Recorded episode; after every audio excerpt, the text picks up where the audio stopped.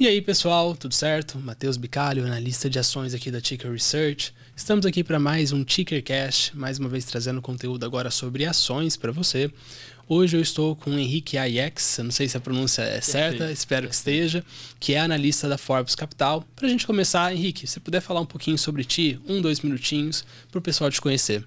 Boa. Bom, primeiramente, obrigado pelo convite, assim, é um prazer estar aqui. É, a gente admira bastante o trabalho que vocês têm feito aí de educação, de, de, de mostrar para o público um pouco mais do mercado. Bom, a minha história, brevemente, sou Henrique, sou analista da Forbes Capital, é, sou engenheiro, eletricista, apesar desse nome bem feio, é assim que fala mesmo. É, fiz engenharia no UFRJ, sou, sou do Rio, é, me mudei para São Paulo para vir para Forbes. É, fiz engenharia no UFRJ, tive uma passagem na França durante a minha graduação, então morei um tempo lá. É, voltei para o Brasil, é, tentei estagiar como engenheiro, pô, já vi que não era minha praia. E, e logo ali me apaixonei pelo mercado financeiro, pelo mercado de ações. É, entrei numa gestora carioca, Polo Capital, é, como, era, como estagiário. Fui, fui crescendo lá dentro, tive experiência em análise de ações, depois tive experiência em gestão de, de crédito, então bonds, é, debenture, CRI, CRA, então tive uma experiência grande em, em crédito. E, mas a paixão sempre foi, foi equity, né? Então depois fiz a migração para análise barra gestão de, de, de um book de, de equities. E, e, desde o início do ano estou na Forbes Capital, que é uma gestora é, principalmente, primordialmente focada no mercado de ações. A gente só tem, tem um, um fundo multimercado também, mas ele basicamente compra boa parte do, do, do PL do fundo, compra o nosso fundo de ações. Então, é, e os fundos de previdência também replicam a nossa carteira de ações. Mas é uma, uma, uma casa focada no mercado de ações e estou lá desde o início do ano é, como analista de ações, cobrindo alguns setores e, e tentando ajudar lá a cota a ir super bem já. É, graças a Deus a gente está conseguindo esse ano. Boa. Bem, aproveitando que você puxou esse assunto, Henrique, é, a, a, Forbes ela acaba sendo conhecida no mercado por ter uma abordagem um pouquinho diferente de outros fundos de ações tradicionais. Né? Normalmente o analista vai lá, escolhe a ação, a ação que é interessante ele coloca na carteira. E eu já vi apresentações tanto sua quanto do Luiz, que é um dos gestores ali da Forbes, sobre a abordagem top-down, que na verdade vocês olham muito mais o cenário macroeconômico, veem qual tipo de setor eventualmente vai se beneficiar dessa, desse momento, né, do que está acontecendo, e tentam alocar naquele setor sem tanto entrar necessariamente no, no micro da tese, em conhecer a, a empresa no detalhe. Né? Uhum.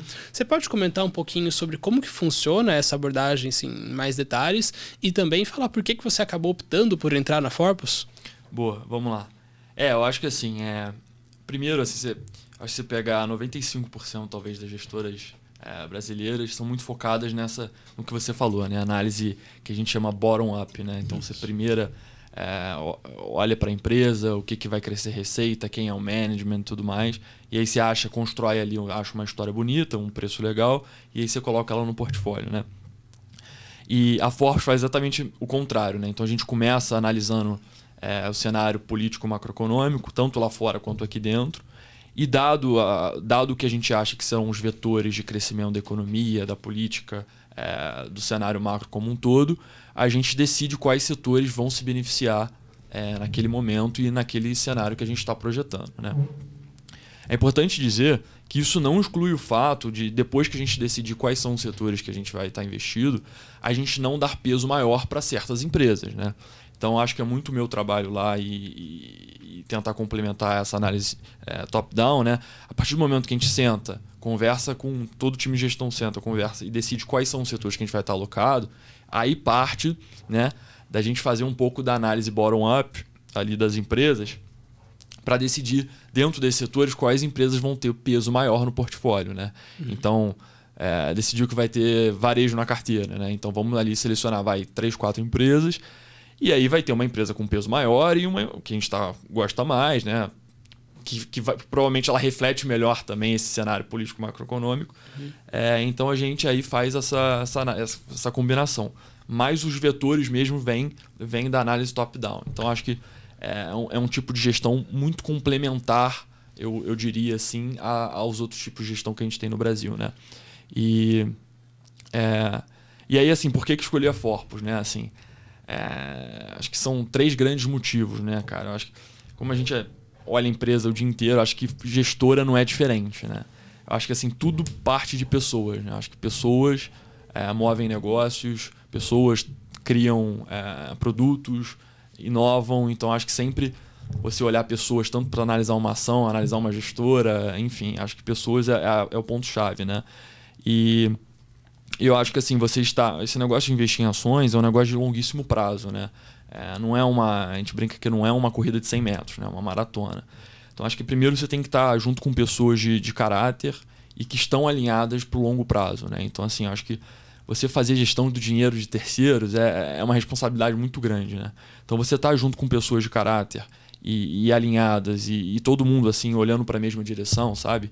É, foi a primeira coisa. E, e, na Forpus assim, cara, tem a oportunidade de trabalhar com pessoas incríveis, o, o Luiz, o Chico, o Michel, é, o Sintra, vou falar o nome de todo mundo, senão vou acabar fazendo. É, pô, o cara não falou meu nome, mas, pô, pessoas incríveis, então acho que esse é o primeiro ponto.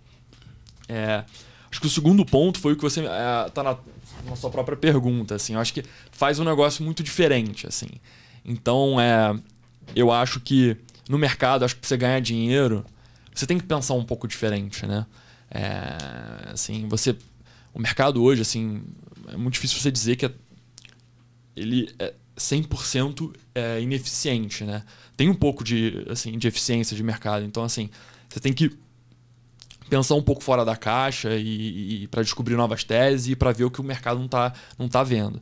Então acho que essa análise top-down e esse jeito diferente de, de, gestão foi um outro, um outro motivo pelo qual me chamou bastante atenção. E aí, acho que o terceiro ponto assim, é como é um negócio muito de longo prazo, cara, eu acho que rentabilidade e, e histórico importa muito, né? Então acho que se você pega ali o histórico da Forbes desde o 2015 é um fundo que vem entregando assim 20, mais de 25% ao ano, já líquido né, de, de, de taxa é, para o cotista. E, e antes disso, assim, o gestor é, já tinha um histórico também de 25% ao ano desde 2008. Então, assim, vai, tem um track record, track record de, de, da estratégia, vai de uns 15 anos já, gerando mais de 25% ao ano, né?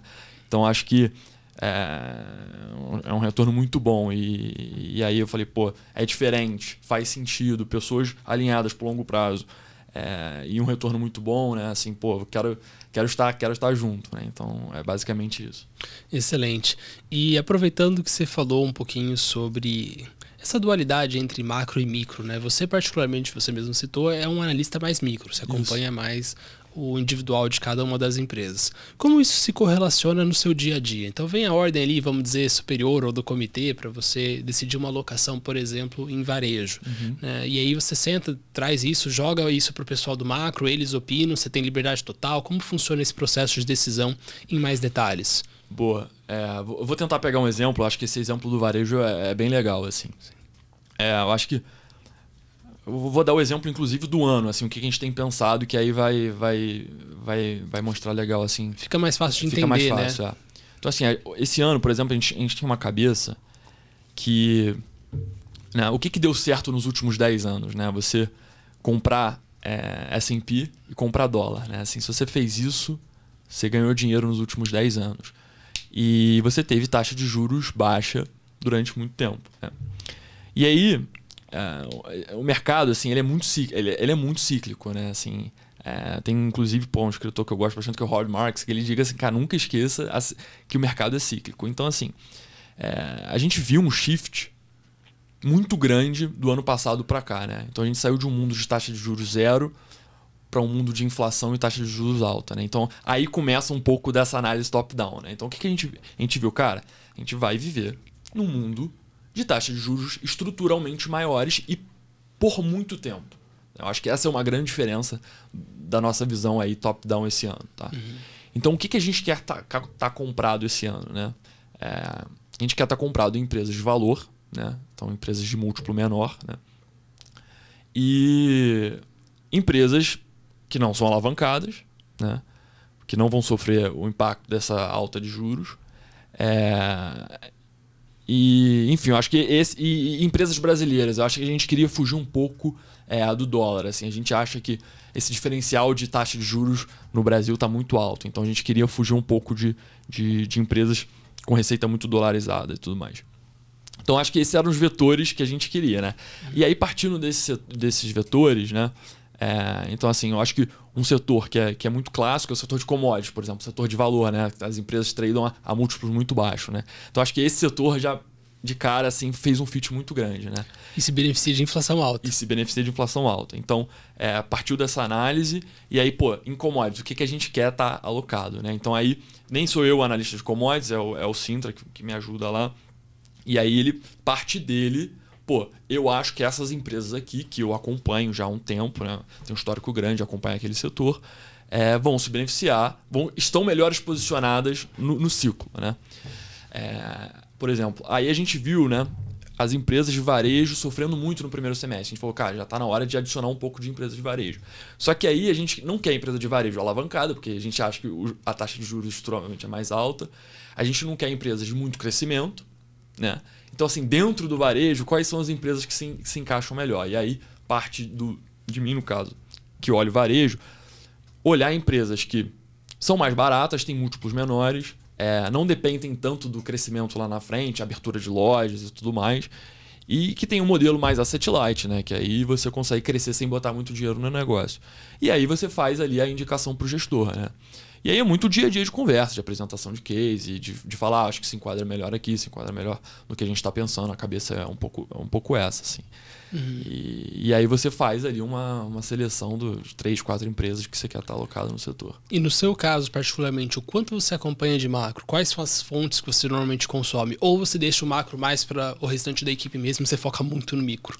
É, assim, é, a, a, gente, eu participo das discussões macro, sempre participo, mas Obviamente, estou mais ali no dia a dia das empresas, de falar com, com a diretoria, com o management, é, tentar fazer ali análise micro. Mas, mas a vida do analista, cara, é leitura, né?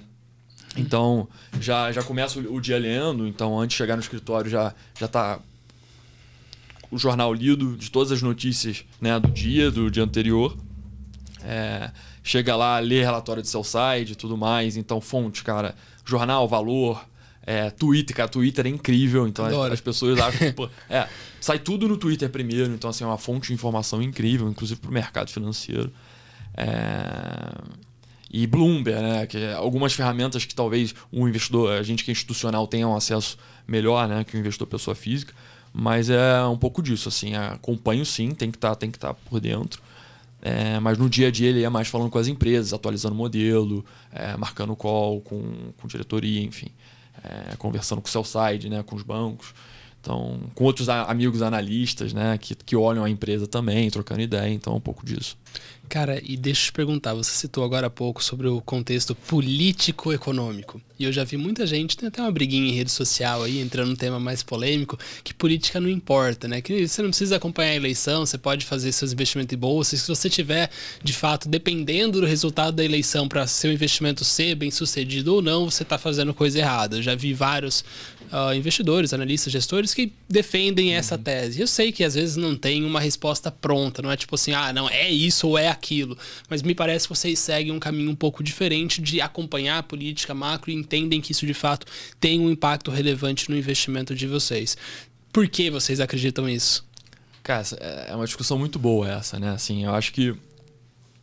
Eu diria que é o seguinte: o fato de você conseguir encontrar histórias singulares, micro, muito bem sucedidas, que conseguem navegar diferentes é, presidentes, diferentes cenários, não quer dizer que cenário e política não importe na hora de investir, né?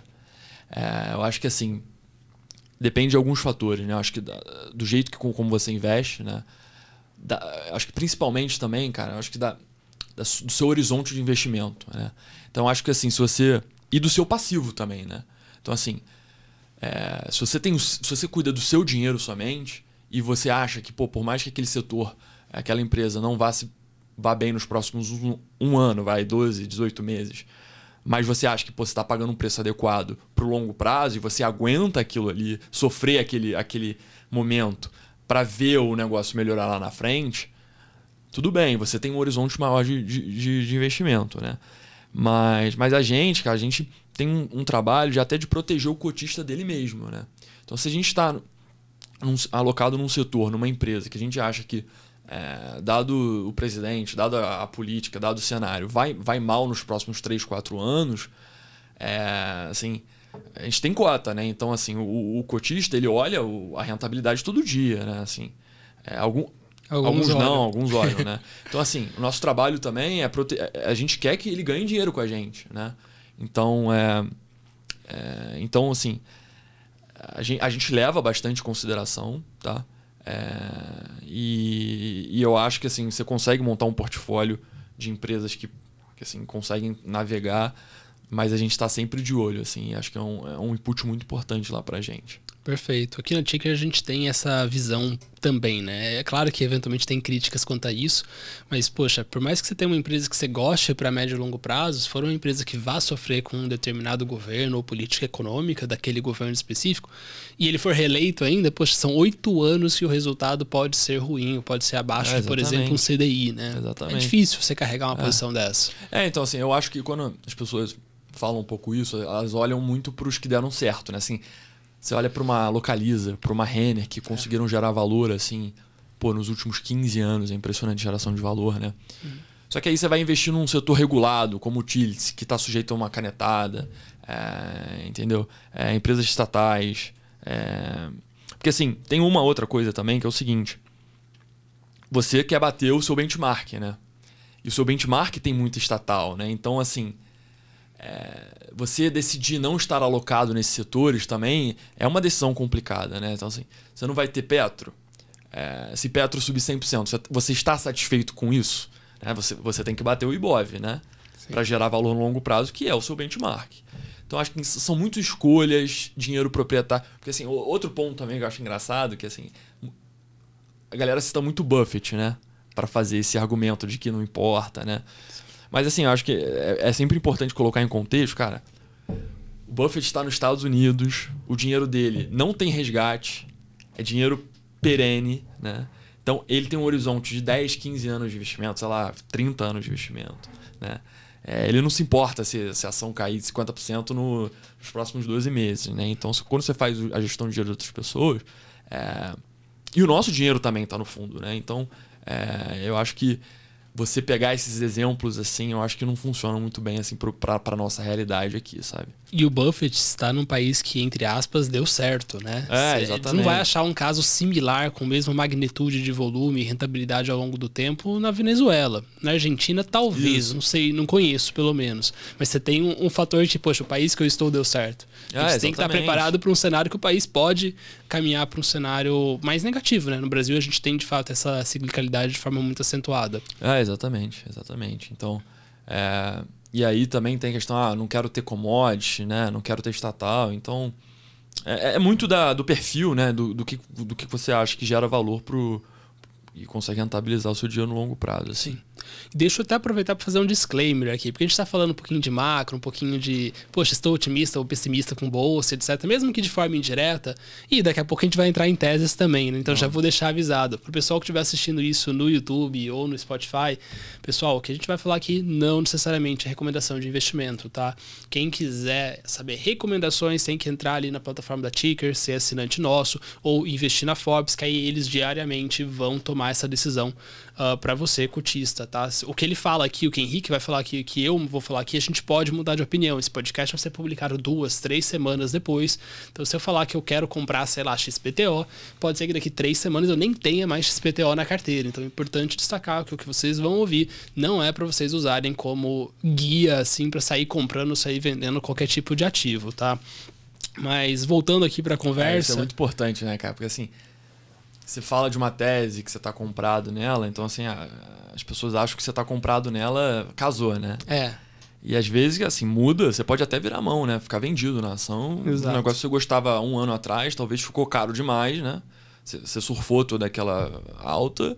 Você acha que está caro, você quer ficar vendido. Então, assim, sai uma notícia nova, você, você zera. Então, assim, é. eu acho que a gente também lá na FOP tem muito essa cabeça. Assim, a gente tem um horizonte de investimento menor do que, do que a média da indústria, eu diria. A gente não é investidor de, de longuíssimo prazo, assim, no, nas ações, né? Sim. É, a gente tem um horizonte ali de 12 a 18 meses, a gente gosta de ver as nossas teses maturando, mas a gente tá, pô, muda de opinião, não tem problema nenhum com isso. Assim. A gente não é apegado, não é apaixonado na, na, na, nas nossas posições. Assim. Uhum. É, comigo já aconteceu várias vezes, né? Eu defendi investimento em Inter até publicamente durante muito tempo e foi uma posição que eu carreguei vários e vários anos.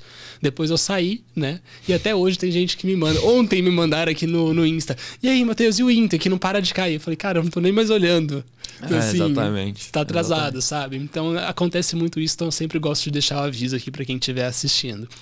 Mas entrando nessa questão de valuation, de teses e etc., você tem, já que você citou o Twitter, né? Você tem um Twitter relativamente grande ali no, na rede social, acaba sendo bem conhecido. E um dos fatores que gerou essa notoriedade foi você falar de um tipo de valuation que não é muito comum no mercado, que é o múltiplo de saída. Uhum. É, eu queria que você comentasse um pouquinho sobre isso, né? Por que, que você gosta dessa metodologia? Qual que é a diferença entre o múltiplo de saída e a forma normal que os analistas fazem valuation, né? Precificam as ações do mercado. Boa, legal. É... Assim, eu acho que acho que o intuito, né, de, de mostrar algum, algumas outras metodologias no Twitter, no Twitter, né, acho que nas redes sociais, acho que começou muito assim de ver, é, de assistir alguns vídeos, de ver assim a galera de mercado falando, né, é, muito focado numa, num método só, né. Então assim, uma análise muito superficial no sentido de assim, ah, a empresa tá barata porque tá tradando a cinco vezes lucro, ou então ela tá muito descontada nossa, fala essa palavra descontado, eu fico até arrepiado. é, porque tá tradando a 0,5 valor patrimonial, né? Então, assim, é, eu acho que começou muito assim de assim. Essas análises, o mercado tá todo tá vendo. E deixa eu só fazer um comentário rápido, né? A pessoa que muitas vezes não tem muita experiência com o mercado financeiro, ela não sabe que lucro é diferente de retorno para o investidor. Isso, Uma empresa exatamente. pode negociar duas vezes lucro, ter crescimento e não sobrar dinheiro para nenhum dos acionistas. Né? Então tem muito essa confusão. Então eu, particularmente fujo muito de múltiplo. É, exatamente. Então assim, aí, inclusive olhando aqueles sites agregadores que te dão o múltiplo dos últimos 12 meses, sendo que o mercado olha para frente sempre, né? Então acho que foi muito no intuito assim de acho que é educacional, assim, assim. Comecei a escrever lá no Twitter, sem pretensão nenhuma de, de algumas coisas que eu pensava e tudo mais. E tentando, acho que, trazer pro, pro público geral, talvez, assim, a forma como um analista que trabalha numa asset avalia uma, uma companhia, né? Então, é... E aí... E aí, você falou de DCF, né? Que é o fluxo de caixa descontado, assim, acho que é a forma mais conhecida e mais difundida de avaliar uma empresa, né? Então, basicamente, você projeta os fluxos de caixa futuro da companhia, né? Trazem a, traz a valor presente e diz ali quanto que a empresa deve valer, né? É, só que assim, eu acho que essa metodologia ela, ela é muito limitada, assim. Então, é, ela se encaixa bem para alguns tipos de empresa, mas não se encaixa bem para os outros tipos de empresa, né? Então, acho que assim, e aí acho que essa metodologia do múltiplo de saída é uma metodologia que, que a gente usa bastante no dia a dia de análise e particularmente é minha preferida, assim. É, óbvio, ela se encaixa também para um grupo específico de ações, eu acho que a gente pode falar depois. Mas basicamente é, é você estipular, né? Da, você começa a investir na empresa hoje a um múltiplo e você acha que, de acordo com o que você está estudando da história e o que você acha que vai se desenrolar com a companhia durante os anos, você assume que você vai sair desse investimento daqui a 3 ou 5 anos. Normalmente a gente faz saídas de 3 a 5 anos, né? É, a um outro múltiplo. Pode ser o mesmo, pode ser um múltiplo menor, né? Só que durante esse tempo você vai ter ali um, uma expansão de lucro, uma expansão de resultado e uma distribuição de dividendo, né? Então você vai ter um retorno ali anualmente para o acionista. Então basicamente você, você assume, ah, eu estou comprando uma empresa hoje a 10 vezes lucro, né? E eu vou vender ela daqui a 5 anos a, vai lá, 15. E durante esses 5 anos o lucro eu acho que vai crescer mais ou menos a, sei lá, uma taxa de 20% ao ano, né? Então você aplicando esse múltiplo na saída ali em 5 anos, você consegue ver qual seria a sua taxa interna de retorno no seu investimento durante esse período. Né? E durante esses anos você vai colhendo ali o, o, o, o dividendo que a, que a, empresa vai te pagando. Né? E a empresa vai gerando caixa e, e, e, tudo mais. Então, basicamente, assim, não é, não é um negócio de ciência de foguete aqui, mas assim, eu acho que é uma técnica muito importante assim para analisar em, em principalmente empresas de crescimento, que eu acho que, que o DCF não, não, não, não captura muito bem essa, é, essa forma de, de, de, empresa. Você tem que projetar tipo 10, 15 anos é. à frente para você conseguir fazer. chegar na época que a empresa vai trazer um fluxo de caixa relevante, trazendo isso valor presente faça sentido. Né? E aí você está olhando um horizonte que é muito difícil de prever. Isso. Então compreendo exatamente, o ponto. Exatamente. Porque assim é legal que você consegue pegar assim, pô, essa empresa, o setor dessa empresa negocia normalmente nesse múltiplo, né? Assim, vai, o setor dessa empresa normalmente negocia 15 vezes lucro, né? Só que tem alguma coisa acontecendo com a empresa hoje que ela tá 10 só que eu acho que lá na frente, por XYZ motivos, ela vai conseguir é, mostrar para o mercado uma evolução dos resultados e o mercado vai voltar a pagar 15 vezes por ela. Então eu acho que você consegue ter essa, esse outro tipo de ferramenta que o que o DCF não te dá. Cara, é, a gente fez um processo seletivo recentemente na Ticker para analista, faz uhum. uns 3, 4 meses, e teve gente trazendo múltiplo de saída, inclusive citando você no processo. Uhum. Mas uma coisa que eu achei curioso e eu quero ouvir diretamente de ti, óbvio, né? Você não é o pai desse negócio, uhum. mas assim, você é um dos principais que usam, então acho que serve como referência. Eu fui o único, assim, eu fui o primeiro a falar disso, assim, na, no Twitter, eu acho, assim, porque... É, eu não conhecia ninguém antes, pelo É, menos. porque assim, no, no, no, em Asset é super comum usar esse método, assim, eu só eu só expus ali no Twitter, mas, pô, zero dono do, do, do, do método, assim. Uhum.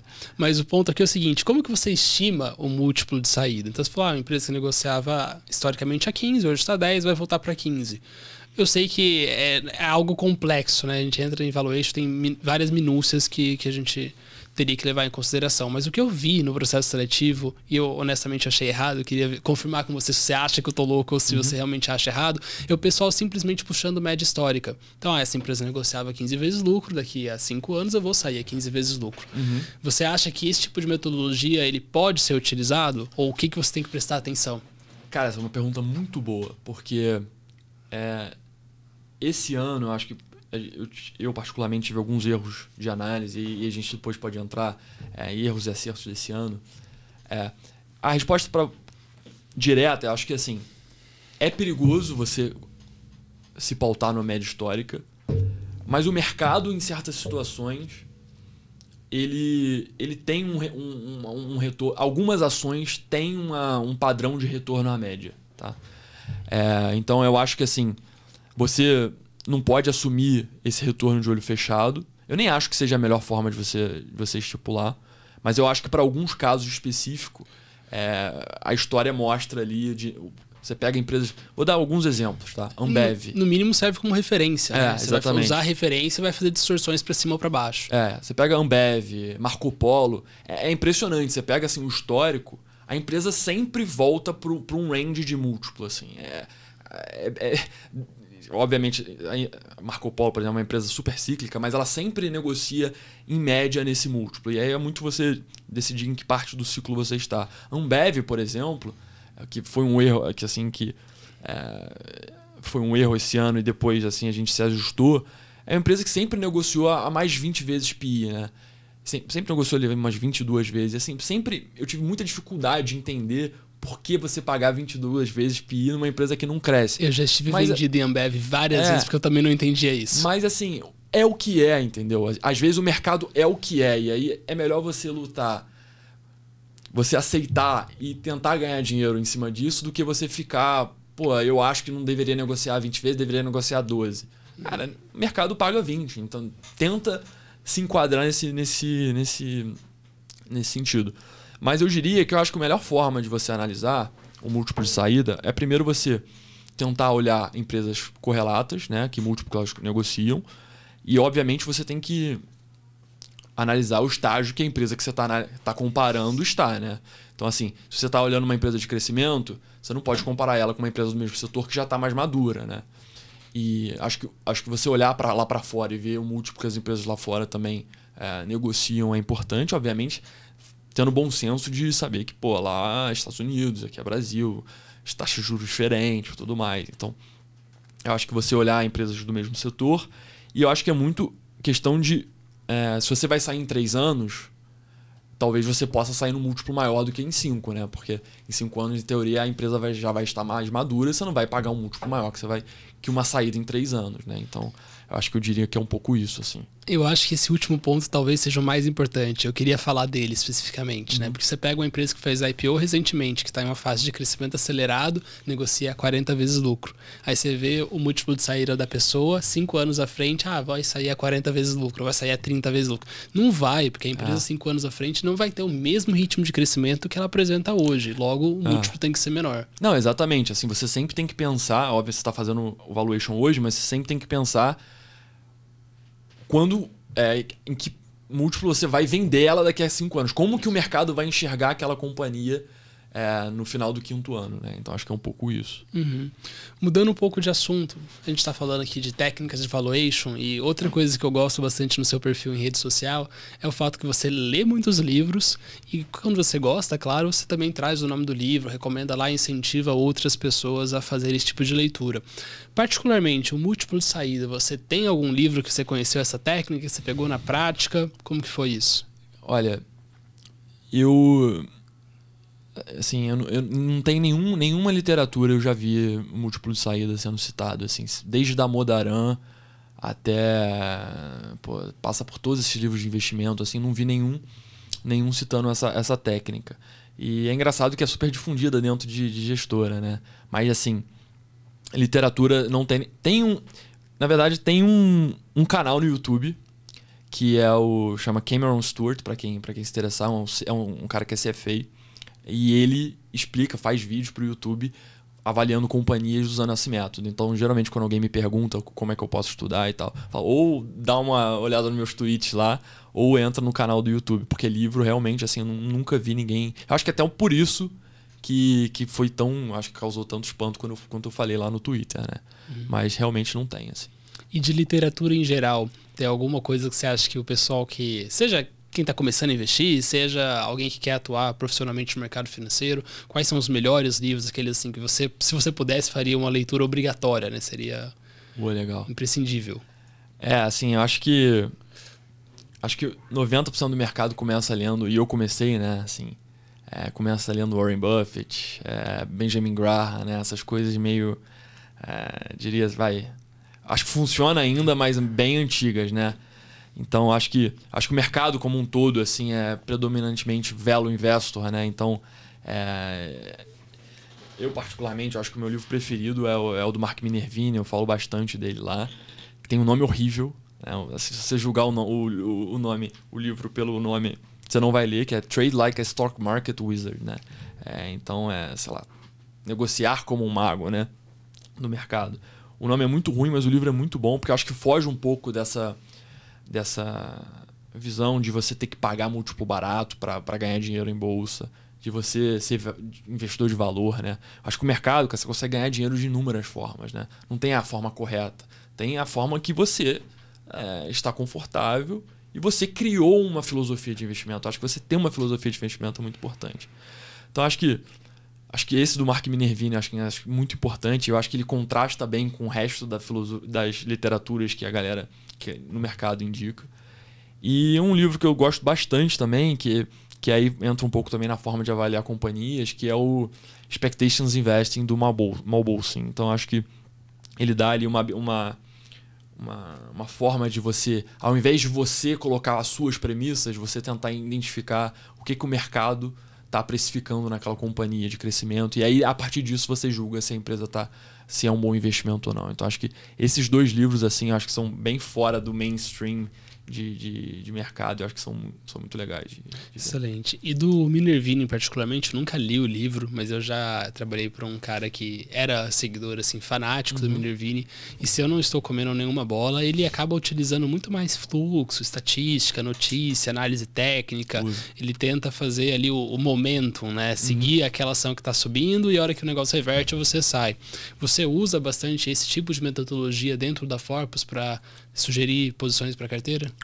Olha, assim, as, as, nossas posições, assim, elas são vai, é, sempre focadas no fundamento e no, no cenário que a gente está olhando, né? Mas óbvio que são ferramentas auxiliares ali na hora de, de você talvez tentar é, você já decidiu que você quer investir naquela companhia, tentar meio que acertar o melhor momento de compra, melhor momento de venda, melhor momento de você aumentar, diminuir uma posição. Eu acho que isso ajuda bastante. É, acho, mas eu acho que o principal ali do Minervini é, é, é, a mudança de mindset que ele traz. Né? Eu acho que é, ele, ele, mostra ali investimentos que foram muito bem sucedidos. É, ele pega inúmeras companhias né, que, que deram 10, 20 vezes o capital e antes de dar 10, 20 vezes o dinheiro, ela já negociava múltiplos muito altos, né? Então, eu acho que é muita mudança de mindset em relação a múltiplo, assim, de você não necessariamente ter que pagar múltiplo barato para ganhar dinheiro no mercado. Então, é, e essa parte mais de fluxo é muito mais no, no, tentar ajustar uma posição ali, tentar identificar um melhor momento de comprar e vender e, e sair do papel. Uhum. Já que a gente está entrando nesse assunto de tomada de decisão como um todo, né, de papel e etc., é, queria ouvir de ti um pouquinho sobre o que você está vendo em casos micro. Né? Não sei se você pode abrir, eu sei que tem alguma diligência ali de uma tese mais recente, que vocês estão montando posição, naturalmente você não pode comentar, mas já que você citou, por exemplo, que vocês estão mais otimistas com commodities, mais otimistas com varejo que não é alavancado, etc., é, que tese você está acompanhando, que você acha que tem bastante potencial de retorno ao nível de preço atual. E eu só vou pedir para você não falar da TFCO, esqueci, a Track and Field. é, porque eu sei que você já falou recentemente tá. em outro podcast. Então vamos pegar outros nomes. Tá, vamos lá. É, então acho que assim, começando lá pelo cenário, né, a gente estava com aquela ideia de que a gente queria estar em empresas de, com fluxo de caixa previsível, né, é, com fluxo de caixa em reais. É, e acho que além de commodities, é, a gente tinha uma, a gente tem uma parcela da carteira grande em, em, utility. Né? Uhum. São empresas que têm ali é, necessidade básica, então o fluxo de caixa é bem previsível, os contratos são reajustados à inflação, então você consegue ali ter uma, uma noção muito mais, muito mais certa do que, que vai ser o resultado dela nos próximos 12 meses, vai, do que uma empresa de varejo que é mais cíclica. É, e aí, é, foi até legal que foi uma, uma tese um pouco fora do, da caixa, assim é, que é a Horizon. Assim, acho que o Horizon é um, um, case que a gente gosta bastante lá. Inclusive, a gente, a, é, a, gente conversou sobre ela e você falou assim, poxa, me parece muito cara, né? É. É, e realmente, assim, quando eu fui olhar esse negócio, eu falei, cara, não é possível que esse negócio negocia nesse preço. E olhando muito pro retrovisor, né? O que que, o que, que, o que, que tinha acontecido, mas... E aí eu fui olhar, assim, fui falar com a empresa, fui estudar e ver o que estava acontecendo, né? Então, assim, basicamente a Horizon é uma empresa de, de, de tratamento e valorização de resíduos. Né? Então, o que, que ela tem? Ela tem aterros sanitários. E ela tenta monetizar o lixo que ela recebe nesses aterros. Tá? Então, qual é o, é o ventro macro aqui do, da tese? Né? Você teve o marco do saneamento, que vai proibir a existência de lixões a céu aberto até 2024. Então você vai ter toda uma migração de lixões para aterros sanitários. Né? Então, o mercado da endereçável da Horizon ele aumenta significativamente por causa dessa medida. Né? Acho que o segundo ponto é que é, você, você ter um aterro é um processo muito penoso. Assim, você tem licença ambiental, são contratos longuíssimos. É, o transporte do lixo é muito caro, então você ter aterros perto ali, em lugares estratégicos, é muito importante. O lixo ele não pode viajar, senão já não faz muito sentido. É, assim, é, é uma receita previsível, né? Porque ninguém vai parar de produzir lixo, então o aterro está ali recebendo. São contratos reajustados também pela, pela inflação. Então você tem ali um, um certo nível de, de previsibilidade de resultados, né? Então, qual, qual é o, o, grande lance aqui da Horizon? Né? Ela é um grande player que está consolidando esse mercado. Acho que quando você olha ali só o mercado de aterros, é uma empresa que tem ali, depois das aquisições recentes, por volta de 17, 18% de market share. Tá? E quando você considera todos esses lixões a céu aberto que vão vir para o universo total, esse market share cai ali para uns 10%. Então é uma empresa que tem muito chão ainda para comprar bastante aterro. É, e aí qual é o grande lance? Assim, ela recebe esse lixo, né? Então ela está construindo ali um banco de lixo muito grande e ela está monetizando esse lixo de diferentes formas. Então a primeira, uma forma, é, a primeira forma de, de, de, monetizar é através do biogás, né? Geração de, de energia através do biogás. É, agora ela também partiu para o biometano, que é o substituto do gás natural. É, então ela também tem receita via crédito carbono, né? Então é uma empresa que, além de, de ganhar dinheiro por receber o lixo, é, está no mercado que cresce e que ela deve crescer além, além do, do mercado, ela está conseguindo gerar novas linhas de receita ali e monetizar esse lixo, né? Então, basicamente, é uma, uma tese que a gente gosta bastante. A gente acha que está só no começo ainda. A, ação, a ação deu uma mega porrada esse ano, já subiu 80%. A gente teve a sorte ali de. De, de, de inclusive, acho que a gente estava falando de Minervini. Foi, foi um pouco de Minervini que me chamou a atenção do case, assim, porque você teve aquela derrocada das small caps ano passado, no segundo semestre. E a Horizon não se mexeu, a ação ficou de lado, assim. Falei, cara, o que, que tá acontecendo, assim? Todo mundo caiu 80% e esse negócio tá de lado, assim. Deve ter alguma coisa acontecendo ali. Sim. E aí eu fui estudar e eu vi, assim, a transformação que a empresa tinha feito. Os resultados dos últimos meses não refletiam o resultado futuro, porque ela tinha feito a aquisição de vários ativos. É, toda essa monetização de biogás, ela estava só no começo de, de, de, monetizar esses, esses ativos que ela comprou e que ela que já tinha. Então é uma tese que a gente olha ali, questão de preço, mesmo depois dessa alta recente, negocia, vai, a 9, 10 vezes EBITDA, uma TI real de 10% hoje. É, aí você fala, pô, 10 vezes EBITDA não é um negócio barato, né? Mas quando você olha lá para fora, você tem a Waste Management, que é o peer dela, né? Negocia ali por volta de 14 vezes EBITDA. E você olha a geração de valor, assim, a, a performance da ação da Waste, é, é uma renda fixa, né? Um negócio, é uma porrada para cima é, durante muito tempo. E um negócio muito mais maduro, de novo, a gente falando de sempre comparar os estágios que as empresas estão, né? Essa Waste Management está num estágio muito mais maduro, que é um mercado que já assim, já está muito mais maduro na questão do lixo, que a gente está aqui no Brasil, né? Então a gente acha que ali tem, tem um upside e a história está só começando. E deixa eu te perguntar, eu dei uma olhada aqui nos resultados dos últimos trimestres, bem por cima, enquanto você falava, e de fato ela tem apresentado um lucro líquido, prejuízo na verdade, nos últimos trimestres, né? Uhum. lucro líquido negativo. Eu sei que, claro, tem efeito de IPO ali no meio, então você tem alguns efeitos não recorrentes da abertura de capital e talvez efeitos não recorrentes advindo de aquisições. Uhum. Mas assim, você consegue detalhar um pouquinho mais o que, que vocês veem à frente, qual vai ser o gatilho para que a empresa pare de dar prejuízo e, e, se torne lucrativa e também se você conseguir. Uh, eu sei que é muito difícil chutar isso, então se não quiser não tem problema, mas o que, que você vê de margem líquida a médio e longo prazo? Tá, vamos lá. Então acho que assim, é, quando você olha já com todos esses ativos que ela acabou de comprar, né, e você olha é, para frente, né, hoje a Horizon ela negocia mais ou menos, tá valendo uns 3 bi de real, né, market cap.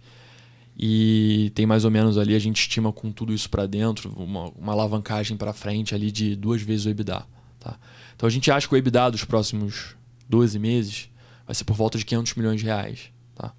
É, então a gente estaria falando de 3 bi de market cap, com mais ou menos é, duas vezes alavancada, 1 bi de dívida líquida. Então 4 bi de, de, de EV mais ou menos, a grosso modo. 4 bi, 4 bi e meio de EV. Né? E aí, com esses 500 milhões de EBITDA, você estaria pagando 9 vezes EBITDA. Tá? E aí, por que, por que, que tá dando prejuízo? Né? Assim, é uma empresa que precisou captar dívida para fazer essas aquisições. Né? Assim, o EBITDA é muito bom, né? só que ali você tem a, a, a despesa financeira comendo boa parte do EBITDA. Então, acaba que seu, na, na última linha você tem um resultado. Mas, de novo, a gente acha que o resultado para trás é bem diferente do que vai ser para frente. Né? É, e, e, e, eu acho que assim, quanto mais ela vai adicionando biogás, biometano e crédito carbono, melhor você vai tornando esse EBITDA. Né? Então eu acho que. E, e, a gente acha que é assim: a dívida não é cara e você não deveria ter uma taxa de juros ali 13,75 ad eterno. Né? Então essa despesa financeira ela tende a cair.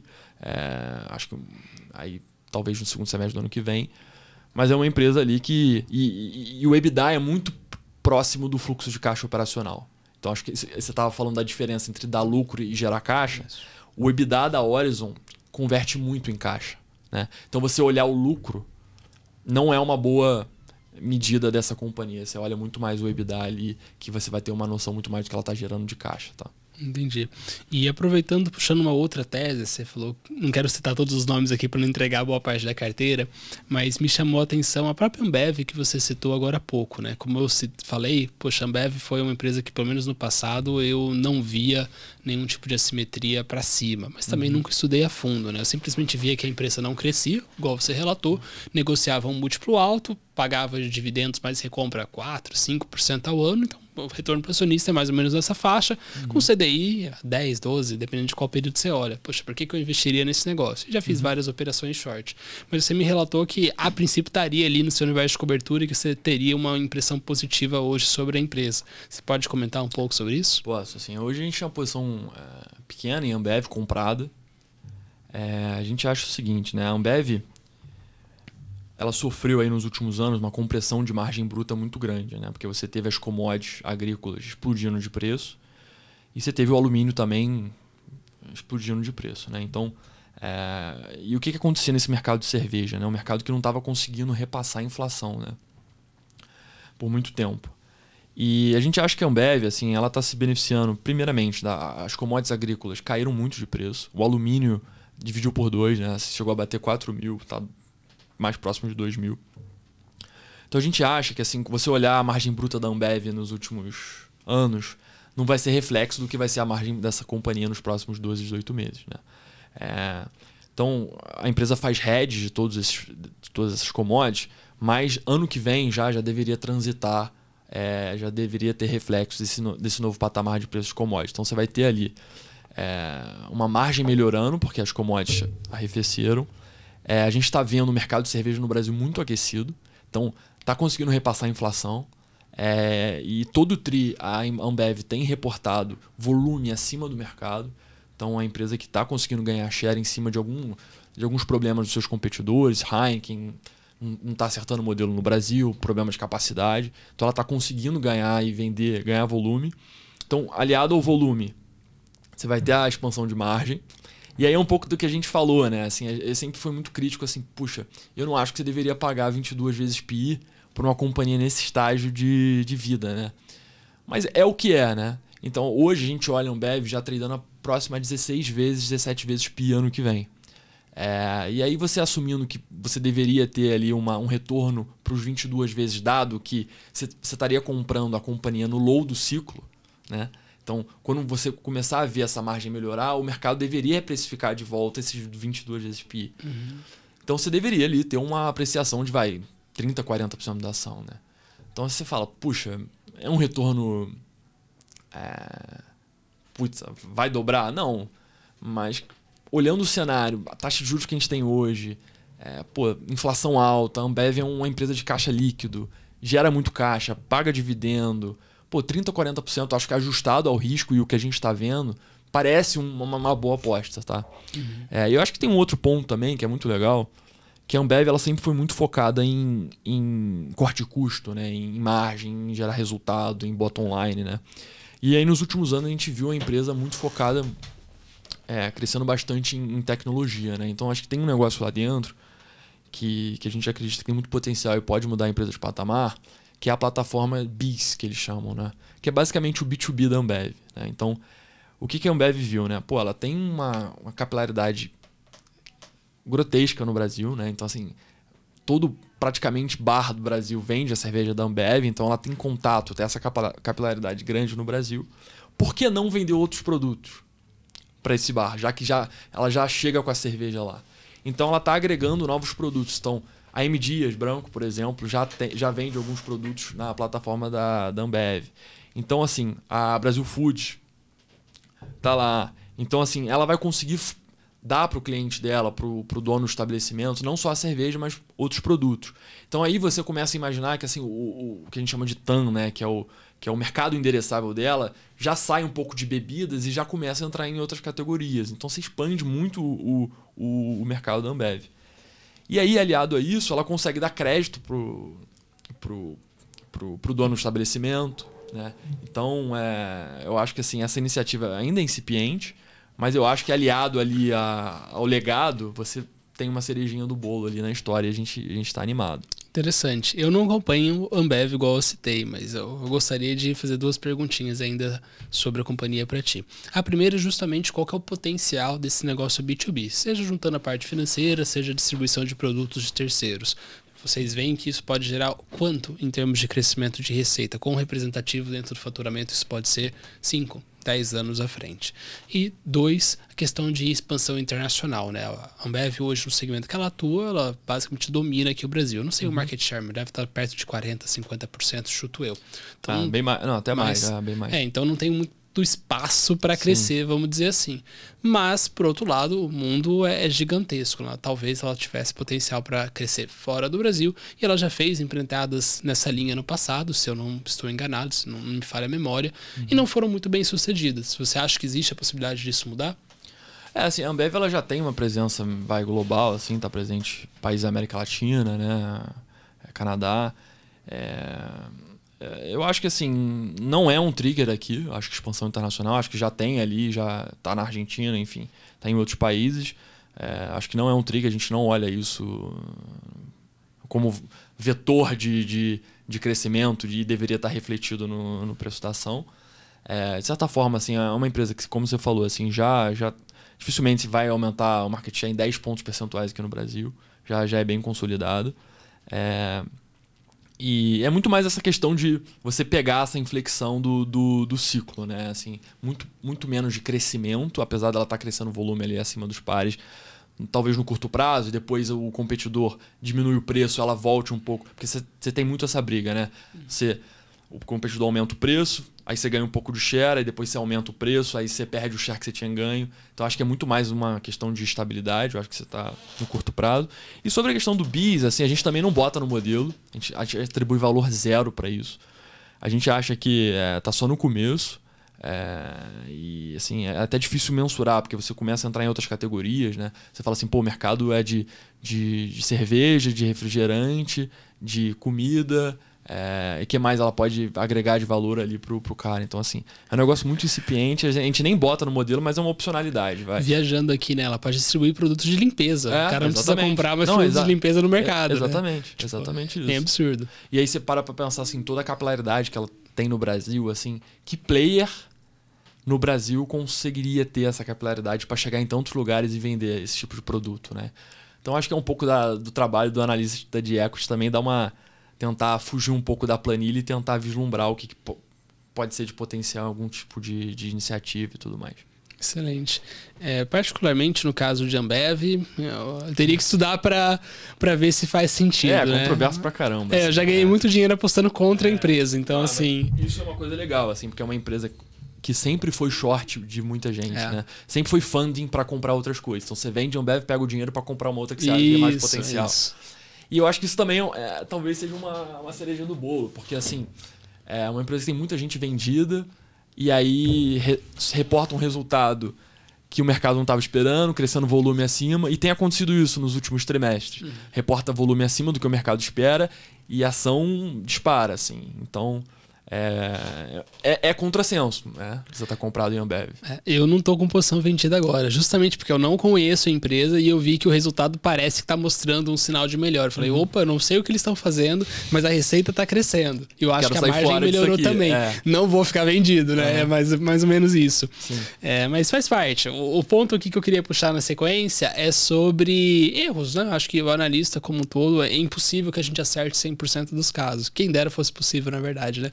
Mas é muito legal, pelo menos eu aprendo bastante ouvindo experiências, desafios, dificuldades e eventualmente uh, coisas que de fato a gente errou na, na jornada, na análise, enfim, qualquer coisa nessa linha, porque serve para a gente não cometer o mesmo erro muitas vezes. Então já ouvi vários exemplos de outras pessoas e eu queria, se for possível, que você abrisse um pouquinho disso na, na sua jornada. Né? Não precisa ser algo recente, pode ser algo mais uh, de um, dois, três anos atrás, mas assim, o que, que você acha que no passado você já analisou, qual que era a tese e por que, que o negócio deu errado, sabe? Tá, legal. Bom, putz, assim, investir em ações você erra todo dia, né? Assim, é. É...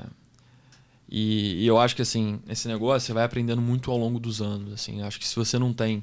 Acho que cabelo branco importa muito, né? Então, pô, é, tem alguns setores que são super cíclicos, né? Então, para você conseguir avaliar bem aquela companhia, você tem que saber direito onde você está no ciclo, né? Só que se você não viveu diferentes momentos do ciclo, você não vai saber onde você vai estar, tá, né? Uhum. Então, assim, você pega empresas commodities, se você é analista há, sei lá, é, um ano, você pegou um boom e agora já pegou uma derretida. Você pega, você é analista, por exemplo, de. Eu sou analista, por exemplo, de frigoríficos, né? É, frigorífico é um negócio super cíclico. Né? Você tem ali três anos muito bons e depois o negócio embica. Né? Então, assim, é, acho que um erro esse ano, a gente pode até citar, assim, acho que foi, foi uma posição que a gente teve, tinha comprado em JBS. Eu acho que, assim, é, quando você olha o crescimento dessa companhia, o múltiplo que ela negocia assim, é muito baixo. Só que o ciclo virou e eu achei que a história de longo prazo era muito boa, o carrego do papel era muito bom, a empresa gera muito valor, cresce muito, é muito descontada versus os PIAs lá fora. Só que o mercado não, não quis saber, o mercado negocia eh, esse setor ciclicamente. Quando o ciclo está inflexionando para melhorar, o spread da, da JBS, dos frigoríficos lá nos Estados Unidos estão melhorando, a ação vai andar. Quando começa a embicar, a ação vai Traduz pro pessoal a questão do spread. Tá. Muita gente não vai saber. É verdade. Isso é uma boa. É basicamente o frigorífico, é, né, a, carne, a carne bovina, né? O, as empresas não são donas do animal. Então ela compra o animal, abate e vende a carne. Tá? Então o spread é justamente a diferença entre o preço da carne que ela vende na ponta para o consumidor contra o preço que ela pagou no boi, né? Então, basicamente, essa é a diferença de, de spread. Então, quando você tem o preço do, do boi subindo muito, e você talvez não, tá, não esteja conseguindo repassar o preço da carne na ponta como você deveria, o seu spread cai. Então você está sendo esquisado talvez ali nas duas pontas. Às vezes você está pagando mais caro aqui, mas aqui está estável, o spread também cai, né? Então basicamente quando você tem mais disponibilidade, disponibilidade de gado, o preço do arroba cai, você paga mais barato na carne e seu spread melhora no, no, no gado e o seu resultado melhora. E, assim, a, os Estados Unidos viveu ali momentos de oferta de gado muito forte nos últimos três anos. E eu me apeguei muito à história de longo prazo e não vi a inflexão do ciclo. Então acabou que assim, a ação que tinha performado super bem, a gente tinha surfado ali uma, uma alta boa ali dos 22 reais por 38 e tal. A ação voltou para 25, assim. E, é, e a gente acha que assim, continua gostando da história de longo prazo, mas assim, o ciclo virou e muito difícil ele voltar no curto prazo e até no médio prazo. Esse negócio deveria voltar em 4, 5 anos. Então, é, a gente acha que o carrego é bom, mas já foi um aprendizado. Assim, você, eu só tinha pego uma parte do ciclo como analista, agora eu estou vendo o ciclo embicar. Né? Acho que esse é um erro. Acho que assim, um, um outro erro também que, que eu tive, acho que uma empresa que, que essa, essa doeu bastante, que foi a Light. É, nem foi na Forbes, foi logo no início da carreira. Assim, acho que a Light ali teve um, tem um problema de furto de energia grande no Rio de Janeiro, né?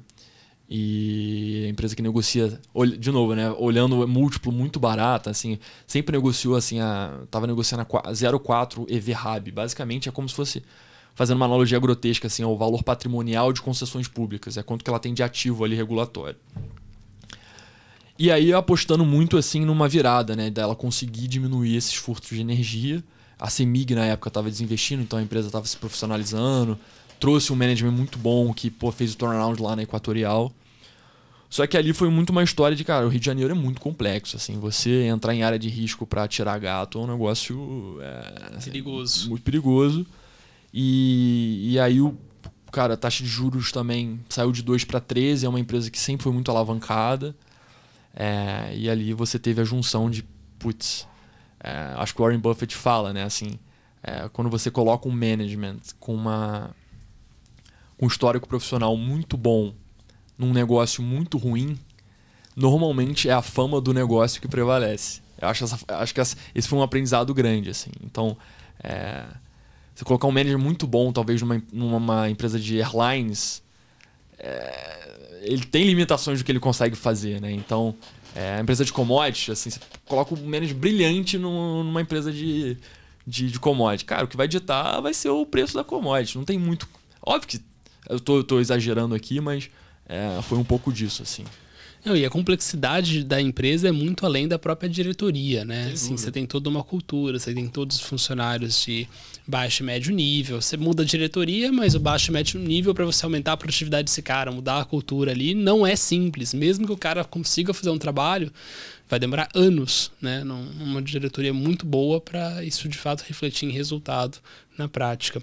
É. Essa questão de erros é, é, curioso. Deixa eu puxar mais um aqui. Eu acho que você já estava no mercado na pandemia, certo? 2020. Uhum. Cara, como foi essa experiência para você? Assim, circuit break, essa não parava de cair, né? Ali foi onde eu aprendi o quanto o mercado pode ser irracional. Acho Sim. que foi a primeira grande crise assim rápida que eu peguei. Eu investi em 2015, 2016, então já tinha uma noção ali da época da Dilma, mas esse negócio de derreter dos 120 para os 60 para mim foi novidade. Inclusive eu cometi erros nessa parte também. Já contei uhum. essa história algumas vezes, mas eu vi o coronavírus chegando, estava apostando na queda da bolsa, uhum. só que na minha cabeça você pega o valuation, né? Você fala, pô, esse ano vai dar prejuízo, ano que vem fica neutro, tipo, não dá lucro, no terceiro ano você volta a, a ter a, a rotina normal da empresa. Essa era a minha premissa pro coronavírus. Falei, vai dar merda né? dois anos, depois normaliza, né? Uhum. E foi mais ou menos o que aconteceu. Isso uhum. cai o valuation uns 20, 25%, uhum. dependendo da empresa que você olha. Então eu falei, ah, vai cair 20, saber. 25%. Cai 60%. Meu, o negócio foi reto assim é. pra 60%. E aí nos 90 eu já tava comprando, tipo, a rodo. Aí deu, deu merda, né? Mas assim, a experiência minha foi que o mercado pode ser muito irracional. Foi uma lição que eu tirei ali na época. Mas eu queria ouvir como que foi essa questão para ti. Boa, cara, foi, foi bem interessante, assim, ó, acho que, cara, você, eu acho que eu aprendi em um ano o que eu demoraria em tempos normais, assim, uns 4, 5 anos para aprender. E foi bem legal, porque, assim, foi bem no momento que eu fui, fui participar do time de gestão de crédito. Então, foi um momento ali que é, você teve ali acho que eh, os investidores de, de, renda fixa no Brasil não estão acostumados que renda fixa também cai, né? Então você teve o, os spreads, né? Que, as, que os papéis foram emitidos abrindo muito e, consequentemente, o preço da, das debêntures caindo, né? Então você teve uma. Eu fui justamente. Cara, eu, eu troquei de área justamente ali em fevereiro, assim, um mês antes do, do negócio degringolar. Então, você teve ali uma venda forçada de, de ativos de crédito e renda fixa é, no mercado e eu participei muito desse, desse momento. E diferentemente de ações, né, que você, você aperta um botão ali vende, né, assim, é o mercado mais líquido e tudo mais. O mercado de renda fixa no Brasil é, assim, é, é bem incipiente ainda, assim.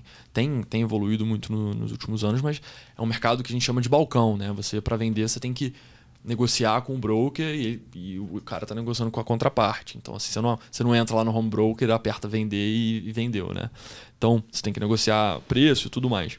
Então, foi bem nesse momento de transição, ali entrei, cara, tive que vender ativo, é, reavaliar todo, todas as companhias do portfólio, né? Porque você sai a empresa que, pô, sei lá, é, alugava movida, por exemplo, parou de ter fluxo nos aeroportos, né? Alugando carro. Então o EBITDA, o EBITDA embica. E aí você tem que fazer análise de crédito, análise de alavancagem de todas as companhias do portfólio. Quais vão ser as empresas que vão sobreviver naquele momento? Quais não vão? Empresas de restaurante, pô, ficou fechado durante muito tempo. Será que essa empresa vai conseguir atravessar é, esse momento? Você falou dois anos e tudo mais. É porque no limite, quando você é acionista, né? É, você tem ali o benefício ali de, pô, você pode perder tudo, né? Pode ir a zero, mas pode multiplicar inúmeras vezes, né? É, quando você é credor de uma companhia, você tem ali no, no, preço que você paga, você tem, já tem estampado o seu retorno, né? E então seu retorno teoricamente é, é, é limitado e seu downside é, é, você pode perder 100%, né? Então você tem ali é, um, um benefício, você não tem o benefício que o acionista tem. Então foi muito assim, cara, tô no meio de um terremoto aqui e preciso olhar a carteira toda e ver que companhias vão conseguir aproveitar esse surfar, atravessar essa ponte.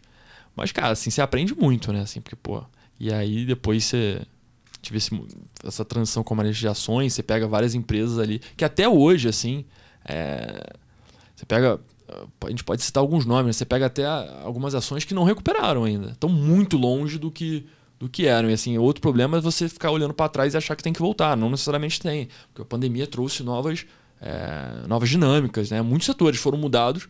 Assim, você pode sempre pô, questionar o como foi, mas mudaram estruturalmente o negócio, né? Então, é, foi, foi um momento de aprendizado muito grande, assim. E puxando essa questão de carreira, né? Tipo, você tinha acabado de entrar numa nova vaga, numa nova área. É, o mercado financeiro até que é relativamente novo para ti, está o que? Há uns três anos? Ah, já tenho cinco, é. Cinco? É. Ah, não, já está bastante. Está quase igual eu, tô com acho que sete anos de experiência no mercado financeiro. É, o que, que você gosta na área? Por que, que você se identificou? Você falou logo no começo, né, que você saiu de uma área de engenharia e veio para o mercado financeiro. Mas por que, que isso te atraiu? Bom, acho que assim, cara, acho que, acho que no mercado você tem um privilégio muito grande, né? Que é, que é você constantemente estar em contato com pessoas muito boas, né? E, e assim, você ser analista de ações, você está em contato todo dia com, com empreendedores que estão, cara, assim, atrás do balcão querendo fazer um negócio dar certo, né? E você ser uma empresa listada no Brasil hoje, você é vencedor, entendeu? Porque assim, só tem. Só, o Brasil é um, é, um, é um mercado de oligopólios, né? Se você parar pra pensar. Acho que até um porquê, também, voltando àquela sua pergunta se política importa ou não, eu acho que tem um pouco de, de darwinismo ali nas empresas, né? Então acho que você, cara, todo dia é um dia novo, tem notícia nova, então sempre tem coisa nova acontecendo. A, a rotina é muito dinâmica, assim, né? quase todo dia tem notícia da empresa que você está assistindo, China, Estados Unidos, Biden, Bolsonaro, Lula. Então todo dia é, uma, é diferente do outro. E você está em constante contato com, cara, com pessoas com cabeças incríveis. É, e é muito desafiador também. Eu acho que acho que você tentar pensar fora da caixa e, e ir contra o mercado, assim, tentar em alguns momentos e o mercado te mostrar que você está errado e você ter aquela humildade de falar não aqui eu errei ou então naqueles momentos assim não o mercado eu estou perdendo mas cara não mudou eu continuo confiando na minha análise, eu continuo acreditando que dá certo. É, e você acertar, perder e, e, aprender, eu acho que, cara, é, assim, é muito único. Acho que, acho que é um pouco disso. Isso é muito legal. Eu tô junto no, no, barco com você, né? E particularmente eu gosto muito da questão de competição. Eu sempre fui uma pessoa muito competitiva. Ah, sim. E no mercado você está competindo, essa é a realidade, né? Se você está comprando, alguém está vendendo. Uhum. Essa pessoa só vai vender se acha que aquilo ali não faz sentido. Exatamente. E, enfim, não vai trazer um retorno razoável ou apropriado a médio e longo prazo. Então, você tem que ser ou mais inteligente, ou mais rápido, enfim, tem que ter alguma vantagem competitiva para você ganhar dinheiro acima da média. E é um trabalho infindável, né? Assim, sempre que. Ah, não terminei de olhar isso aqui. Você sempre tem um documento a mais, uma fonte a mais, uma empresa sim, a mais, sim. uma notícia a mais que você pode olhar. É, as companhias são organismos vivos, né? Assim. É... Cara, quando eu olhei Horizon, a gente estava falando de Horizon. Quando eu olhei Horizon a primeira vez, eu tinha uma tese, né? Óbvio que a tese ela continua assim centralmente, mas a, o management foi fazendo coisas ao longo do caminho que no começo eu não sabia, não fazia a menor ideia. E hoje eu já acho que vai gerar valor pra caramba. Então, assim, tem esse, esse negócio de acompanhamento e, e, e, e como você falou, o mercado é muito competitivo, né? Assim, é, primeiro que você tem o Ibov ali, que é o leão que está correndo atrás de você, você tem que bater, né? Então, e segundo que, pô, a gente tem cota diária, né? Então, tá lá o nosso resultado, assim, não tem como fugir, né? É, pô, a nossa rentabilidade lá tá todo dia. Esse ano a gente tá bem, né? Mas, pô, tem mês que a gente vai mal. Então, assim, tá todo, todo dia lá estampado o quão bom a gente está sendo ou não, né? Então, acho que é, acho que a competitividade também te faz sempre, pô, é, dormir com a pulga atrás da orelha e querer no outro dia acordar e ir para cima e, e fazer melhor que você fez no dia anterior. Assim, é um pouco de, de disso mesmo. É, definitivamente eu acho que não é para todo mundo. Né? É. Você tem que ter o perfil para o negócio. Estômago também, né? Sim. Exato. É, você saber lidar com, com talvez os pressão. demônios internos de pressão, né? Assim, pô, você vê o, um negócio que você comprou cair 50%, não, nem todo mundo aguenta isso, não tem estômago para isso, né? Então eu acho que acho que o mercado tem um pouco também de perfil, né? E é uma linha, linha nossa, é uma linha muito tênue você uhum. separar persistir numa tese, porque você dá certo e o mercado eventualmente vai ter momentos irracionais, e ao mesmo tempo você abrir mão daquele negócio muito fácil ah. é, e, e tá errado e tá certo, enfim, é muito difícil tomar essa decisão. Pô, é, é assim, às vezes é um dia ruim você toma a decisão errada, errada você deveria ter mantido a ação, ou o contrário, não, tô exatamente. num dia muito bom, tô confiante e tal, ah. e a ação continua despencando e você estava errado. Exatamente. É Por complicado. isso você tem que ter um plano de voo, né? É. Acho que você não tem uma filosofia muito, muito bem testada e que você confia, você vai fazer, e, e, e é clássico, você vai fazer no pior momento sempre, assim. Você sempre vai vender naquele momento, sei lá, que o mercado tá derretendo, aquela situação específica está derretendo, você vai fazer a coisa errada naquele momento. Obviamente, se mudou, você vende mesmo e parte para outra, não tem nenhum problema quanto a isso. Mas cara, o mercado ele te deixa humilde todo dia, né? Acho que se você, acho que sempre que eu achei que, cara, tá, eu tinha crack the code, imediatamente depois assim, tomei um tombo gigante, assim. Então, nunca, você nunca crack the code no mercado. Então, se você tá achando que você sabe muito, cara, você tá prestes a fazer uma besteira muito grande, assim. Acho que é, é um pouco da experiência que eu tive. Eu já passei muito isso com day trade. Eu operei muito tempo day trade, na época que a empresa ainda não tinha pego tração e usava para tentar fazer uma renda extra. Né? Óbvio que nos primeiros anos dava prejuízo, mas depois de um tempo eu consegui, na média, tirar ali 200, 500 reais por mês. Uhum. Mas eu tive essa sensação várias vezes. Não, agora eu desenvolvi uma estratégia, olhei estatística, estou usando há um, dois meses, tá dando certo cara, funcionava mais uma, uma semana, mais um mês, mais dois meses, o negócio, uma hora, parava de funcionar. Então, o mercado, ele é dinâmico. Porque a partir do momento que você tem uma estratégia que ela funciona, e as pessoas vão percebendo que ela funciona, todo mundo vai copiar. Sim. E quando todo mundo começa a entrar na tese, ela passa a não ser mais efetiva, né? Então, o negócio é, é, sair, totalmente né? dinâmico, ah. é, exato. Mas vou puxar até aqui um próximo assunto. A gente está falando do que, que a gente gosta no mercado no primeiro momento. Qualquer coisa tem o seu lado negativo. O que, que você não gosta de trabalhar no mercado financeiro? Putz, cara, assim, eu sou muito fã do que eu faço, mas tentar pensar. É...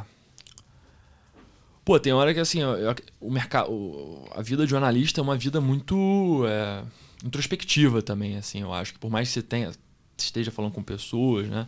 Acho que tem um momento ali que você tem que fazer análise, ficar introspectivo, pensativo. Eu acho que é, tem hora que fica um pouco o negócio. É, é, vamos dizer assim, meio. Mo, não monótono, né? Mas assim. É, putz, solitário. Acho que a vida de um investidor assim, é, é um pouco solitária, assim, você fazer análise e, e. Enfim. Mas, cara, eu sou muito fã do que eu faço. É difícil dizer assim. É, um ponto negativo, assim. Qual seria o seu, assim, para tentar. Cara, eu tenho dois, tá? É, primeiro, a simetria de informação. Eu ah. vejo que investidores muito grandes conseguem ter acesso a RI, diretor, uhum. CEO e tal, muito mais fácil do que, eventualmente, uma pessoa física ou mesmo uma casa de research pequeno, um fundo pequeno. E, honestamente, isso atrapalha um pouco o nosso trabalho, né? Então, a gente acha que a gente tem que competir com o cara, mas o cara tem mais ferramenta, mais dinheiro, mais acesso, então isso dificulta um pouco o processo. Uhum. Uma coisa que eu defendo, que é bem polêmica, é que as calls não deveriam ser fechadas. Hoje, muitas empresas fazem calls com RI, uhum. seja com analista, seja com fundo, etc. E a maioria dessas calls são fechadas. Poucas delas acabam indo para live, né? Uhum.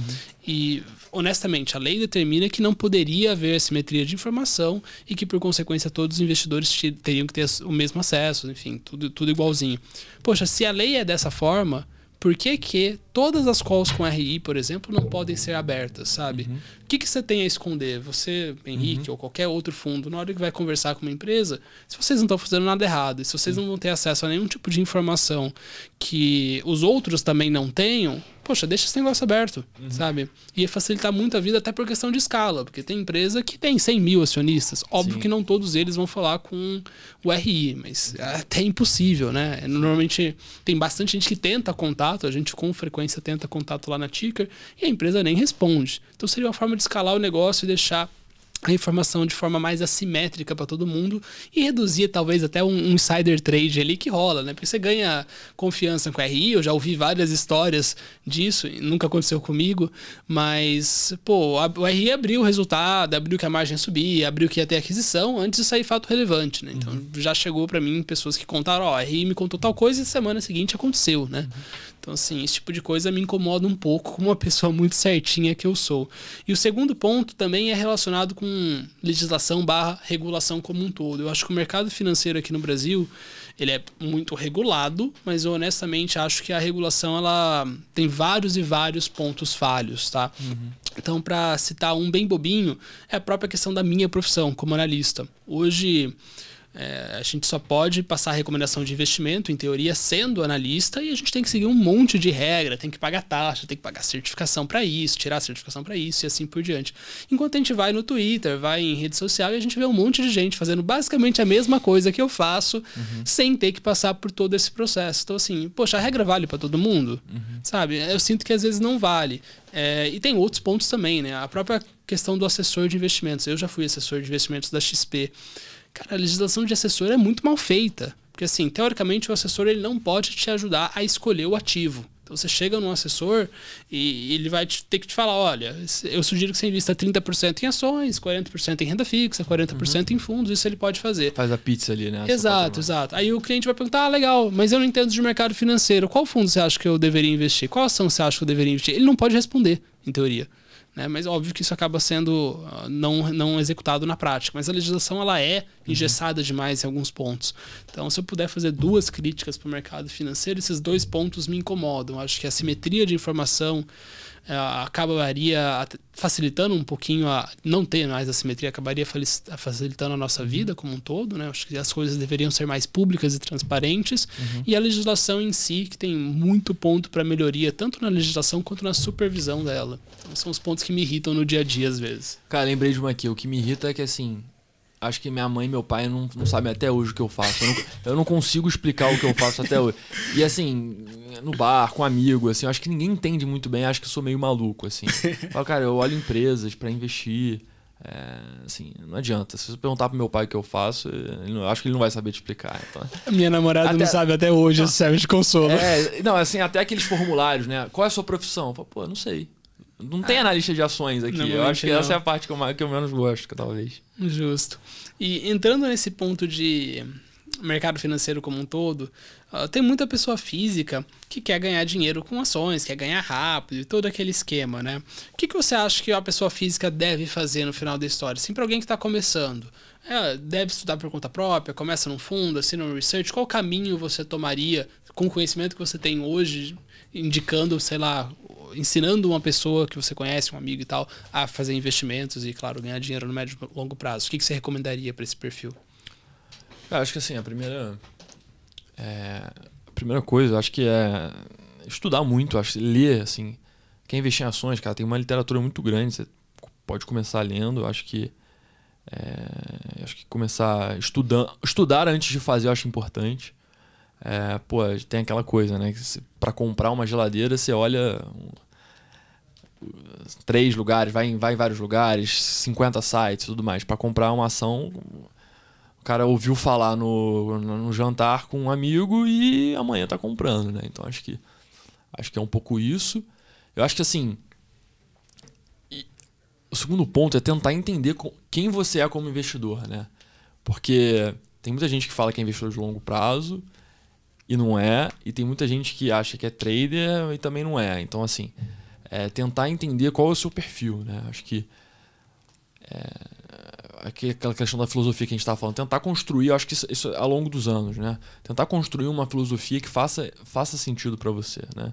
Então não é porque, pô, 90% das casas ou das pessoas são velo inverso, você tem que ser velo inverso. Você pode aprender a ganhar dinheiro. Você pode ser day trader, assim, não ah, pô, as estatísticas mostram que é, não ganha dinheiro. Cara, deve ter gente que ganha dinheiro com day trade. Então, eu acho que primeiro tentar entender seu perfil. É, acho que apetite para risco é muito importante também. Acho que todo mundo é investidor agressivo é, no, no bull market, né? Mas aí no bear market viu que você não é tão agressivo assim, né?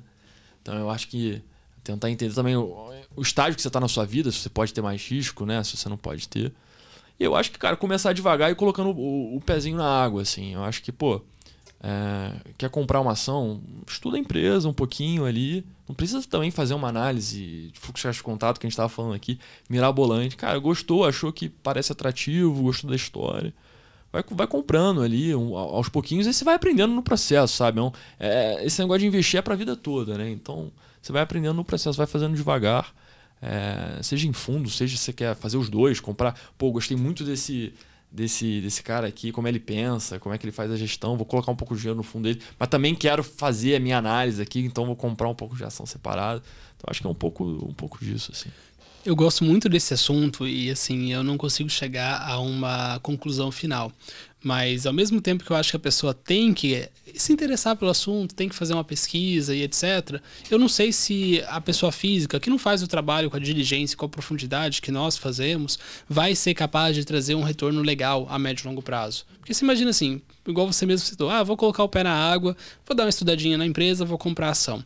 Normalmente a pessoa tem outras responsabilidades. Família, filhos, trabalho, etc. Ela, dificilmente, exceto raras exceções, ela não vai conseguir ficar ali 3, 4 horas por dia estudando ações e gastar 50 horas, 100 horas para estudar uma companhia e fazer o acompanhamento disso. É, e você falou assim, sempre que tem um cara compra, tem alguém vendendo, você tem que sempre lembrar que assim, do outro lado da, da mesa, tem um, provavelmente tem um cara que passa 20 horas do dia dele olhando aquela empresa. Se você está dedicando um, provavelmente tem um cara que está dedicando muito mais do que você. Então, assim, saber que você está jogando o jogo com pessoas que pensam e vivem esse negócio 24 horas por dia, né? Acho que é importante também. E o ponto é exatamente esse. Faz sentido para a pessoa física, a médio e longo prazo, ela continuar analisando ativos por conta própria? Você acha que isso é viável e que pode, que é possível atingir um nível de retorno legal? Não, acho que sim, acho que sim, sem dúvida. É, tem grandes investidores aí, pessoa física, consegue ter retorno muito alto. Mas assim, eu acho que. Cara, parece fácil, mas bater o mercado não é, não é trivial. Assim. Exato. Eu acho que assim, você. Ainda assim, no Brasil você tem um índice muito ruim, né? O Ibov é, uma, é um índice muito ruim, né? Então quando você olha no longo prazo, o Ibov deu um retorno pífio. Só que, cara, no dia a dia você tem toda a questão do estômago. Você tem que. No dia que tá caindo, você não pode vender. Então, assim, é, tem, tem o desafio da análise, tem o desafio do dia a dia de você aguentar a pressão ali do mercado do dia a dia, mostrando que você está errado e você se manter, ou então aquela linha tendo que a gente está falando de, pô, admitir, ah, essa aqui eu errei mesmo, vou, vou partir para a próxima. Então, assim, você olha ali o retorno é, dos fundos, né? Assim, raríssimos são os fundos que, que batem, que dão IBOV mais 10 no Brasil, por exemplo. Ou então que dão, sei lá, IPCA mais alguma PCA mais 6, vai. São raríssimos os fundos que, que, que, que conseguem bater consistentemente é, no longo prazo esse tipo de retorno, que é um retorno que você deveria é, é, requerer para estar tá investido em ações. Né? Então, assim, dá para fazer, óbvio, mas eu acho que o cara que é um dentista tá trabalhando com outra coisa ali no dia a dia, acho que ele mesclar um pouco dos dois, assim, é, é, é bom.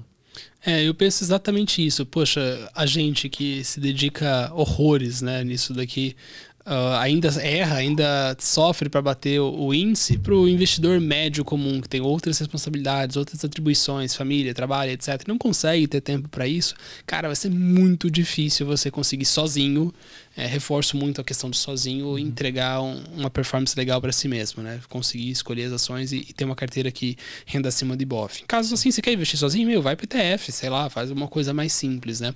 Eu gosto de fazer uma, um paralelo aqui com, com exemplos de vida real. Então você imagina só, quando você quer ter uma residência, uma casa para morar, você aprende a fazer a casa, você vai lá e constrói tijolo por tijolo, faz faculdade de engenharia e tal, ou você simplesmente contrata um engenheiro, um pedreiro para fazer ou compra a casa pronta? Uhum. Naturalmente a, a, resposta é, é óbvia, né? Não preciso Sim. nem responder. E a mesma coisa se aplica a outros aspectos da nossa vida. Uhum. Você está doente, você vai fazer uma faculdade de medicina ou você contrata um médico?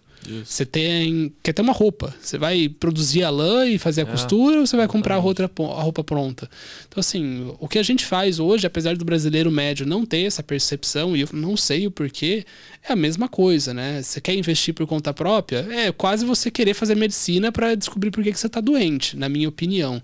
Claro, tem pessoas que conseguem, tem exceções e tal, mas na média é você querer fazer algo que demanda muito tempo, muito esforço e honestamente não é uma decisão que faz sentido, né? Por que, que a gente vai no médico? Porque é mais fácil, mais rápido, Sim. mais barato do que você se tornar em medicina. É, e o cara ali insistem... tem um histórico comprovado. Pô, fez tantas cirurgias, deram é. certo. Igual no mercado, assim, o cara tem 15 anos de cota dando 20, sei lá, no caso. Exato. Indo bem. Então você consegue ter ali, pô, é, é comprovado que eu vou botar dinheiro, vai, vou ganhar? Não, é. zero. Aqui a gente não promete nada, né? Mas, olhando para trás, você olha assim, o cara tem uma estratégia vencedora, né? Então, posso, posso alocar meu dinheiro ali. E uma outra coisa também engraçada, assim, que quando você fala que trabalha no mercado, as pessoas querem pedir dica, né? Pô, eu tenho esse tal dinheiro, o que, que eu faço com esse eu Eu não consigo, assim, porque. Cara, como eu trabalho com isso, eu sou apaixonado por ações, estou no dia a dia, assim. Cara, todo meu dinheiro está no, no, fundo da Forbes. Todo meu dinheiro tem. A, eu separo ali o dinheirinho para viver o dia a dia, para pagar as contas, pagar os boletos. Mas, cara, todo meu dinheiro está na Forbes Ações, no Forpão. Então, assim, quando eu vou, assim, falar com essa pessoa, assim, cara eu, eu logo penso no meu perfil, né?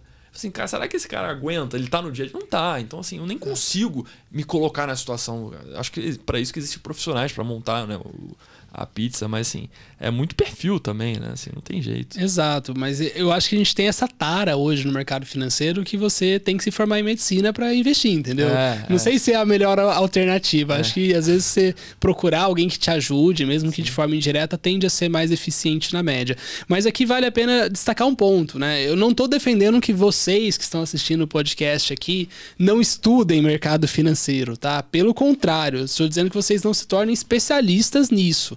Mas veja bem, quando a gente vai comprar uma roupa, a gente tem que ter uma noção média do assunto. A gente tem que saber qual tipo de tecido que é, se aquela roupa cabe em você, se ela não tá com furo visível e você, tipo, vai comprar uma roupa que é inútil. Quando você vai, sei lá, construir uma casa ou pegar uma, uma casa de, de algum lugar, você tem que ter noção qual é o valor da casa, qual que é a metragem, se aquela parede rachada é, é um risco ou não, é infiltração. Você tem que ter uma noção. E no mercado financeiro, eu vejo que as pessoas às vezes investem sem essa noção também. Então, assim, eu acho que não pode ser nem 8 nem 80, sabe? No sentido que. E a... Tem outro lado também, o cara só é. quer tomar a decisão. Isso é muito importante. Quando tem 100%. Ele acha que tem 100% das informações e está muito convicto naquilo. Não necessariamente, assim. Você nunca vai ter é, 100% das informações. Jamais. Exato. Mas você tem que, a partir do que está disponível ali, você estudou, ser capaz de tomar uma decisão. Então, não ficar também achando que tem que ser 100%, mas também não. Superficial, você vai estar lidando com um cara que está que tá pensando isso o dia inteiro. Né? Perfeito. E mudando um pouquinho de assunto, Henrique, você falou agora há pouco, eu também acabei citando ao longo da conversa, sobre a questão de day trade, que dá para ganhar dinheiro, embora seja muito difícil e tal. E eu gosto de brincar, várias pessoas falam isso também, que day trade é a droga pesada, né, no mercado financeiro. E normalmente é o oposto, né? A pessoa na vida real começa pelas drogas mais leves e vai fazendo a progressão. No mercado financeiro acontece diferente, né? As pessoas normalmente entram com as drogas pesadas, opções, day trade, alavancagem, etc. E depois ou elas desistem né?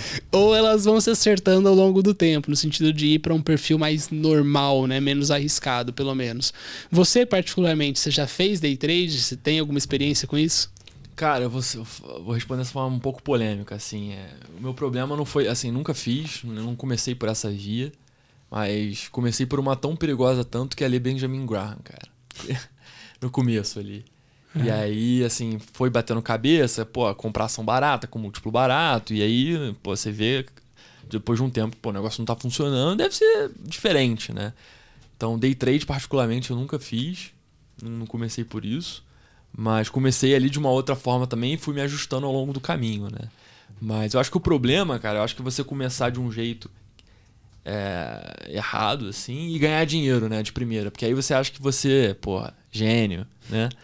E é melhor você começar e perder logo e ver que você está fazendo besteira do que você ganhar de primeira. Acho que ganhasse, fazer um negócio e, e porrar de primeira, você acha que você sabe tudo, né? Aí depois vem, a, vem o prejuízo. Com certeza. E mudando mais uma vez de assunto, o, hoje você já tem um conhecimento muito maior de mercado financeiro como um todo. Né? Eu sei que a gente já falou de ensinar para alguém que está querendo começar a investir e tal, mas se você pudesse deixar um recado para você mesmo de cinco anos atrás, assim, o que, que você falaria? Se tivesse uma conversa consigo mesmo, o que, que você eventualmente não teria feito, teria feito diferente? É, cara, eu acho que assim, é, eu acho que no começo ali da, da vida de analista, de investidor, né? Você tem um pouco de ego, assim, de achar que, que você é o dono da razão, né? Que porque você tem a melhor DCF do mundo, o mercado deveria responder. Que, pô, você comprou a tese, o mercado não tá vendo, né? Essa do mercado não, não tá vendo, ou então já foi tudo pro preço, né? Eu acho que, cara, você tenta, assim, no, no começo eu tinha um pouco de, de, de, de ego no sentido de, de achar que, pô, a minha análise tá, tá bem feita e eu não posso estar errado. Então acho que Cara, mercado é muito difícil, te, dá, te deixa humilde todo dia. É, pô, tem dia que você volta para casa falando sozinho, assim, deu tudo errado. Tudo, todas as ações que você gosta caem e as ações que você tá vendido sobem. Então você assim, cara, não é possível, assim, errar, errar tudo num dia, né? É, e o mercado é muito difícil mesmo e, e, é legal, assim, porque ele só te mostra depois de um longo tempo se você estava certo ou errado, né? Então a gente pode falar de uma ação aqui e daqui a um mês andar, dobrar. Quer dizer que eu estava certo? Não necessariamente, né? A gente só, de, só daqui, talvez a gente fazer esse podcast daqui a uns dois, dois três anos, a gente vai olhar para trás e vai ver, pô, aquela análise se demonstrou correta, se demonstrou falsa. Então eu acho que tem o fator sorte também, né? Sorte é azar, assim. E eu acho que um pouco de humildade, assim, no começo. Não achar que é o dono da razão, que você entende, que você tá vendo alguma coisa que o mercado não tá vendo. É... E um pouco de, cara, assim, esse negócio você só comprova quem, quem sabe investir, quem tem um. Quem é vencedor e perdedor é, com histórico, cara. Assim, dois, três anos é até curto para dizer se, se foi sorte ou não, assim. Então, é, acho que é um pouco isso. Concordo plenamente. E no processo de análise seu específico, qual tipo de variável você leva mais em consideração? Tem alguma coisa que é mais importante no processo? Vou dar alguns exemplos, né? Então, tipo, o que é mais importante? É governança, é qualidade da empresa, é qualidade da gestão, é histórico de lucro, é preço barato, tipo, empresa muito barata, é diferencial competitivo. Tem alguma coisa que você dá mais peso? Essa é uma pergunta muito boa e eu fico muito feliz de você ter perguntado ela, porque é, acho que existe um, um, lema, né? Que assim, se você comprar boas empresas por longo prazo, você vai ganhar dinheiro. Preço não importa, né? É. é e, e assim, eu sou, eu sou, sou bem contra assim, esse tipo de pensamento. É, e eu acho que assim, cara, eu acho que preço é fundamental. Eu acho que, cara, eu diria duas coisas, né? Preço e expectativa que o mercado tem sobre o ativo versus o que você acha que vai acontecer. Que no final do dia tá conversando com o preço, né? Então, é, não, não tem problema nenhum é, e a gente faz isso diversas vezes, estar comprado uma empresa. Vai, o que, o que seria qualidade, né? Seria uma empresa de margem alta, de ROIC alto, né? Boa alocação de capital Boa no alocação passado. de capital no passado, histórico vencedor, é, management competente, é, setor que cresce, né? Assim, todas as coisas bonitas, né? Não tem problema nenhum você ter tá comprado uma empresa de ROIC baixo, que não cresce, é, que talvez não tenha o melhor management do mundo, é, se o preço. Se, digamos assim, que a empresa seja ruim, mas o preço seja péssimo. Talvez seja um bom investimento. Né? Uhum. Isso que eu estou querendo dizer. E uma empresa de qualidade maravilhosa no preço errado, entendeu? Então, assim, é, é muito questão. Para mim, é muito preço versus expectativas do mercado sobre o ativo. Então, eu acho que, assim, se o preço está me dizendo, está embutindo certas expectativas e eu acho que está errado tanto para cima para baixo, aí eu acho que, que é a hora de tomar uma decisão de, de, de investimento. Então, acho que é muito isso. assim Acho que qualidade. É, tudo isso conversa com preço, assim. Acho que isso deveria no final do dia conversar com preço. Entendi. Bem, a gente acabou de passar meio que por um, bem, eu considero mito, né? Que essa questão do preço não importa. Tem uhum. pessoas que vão considerar verdade.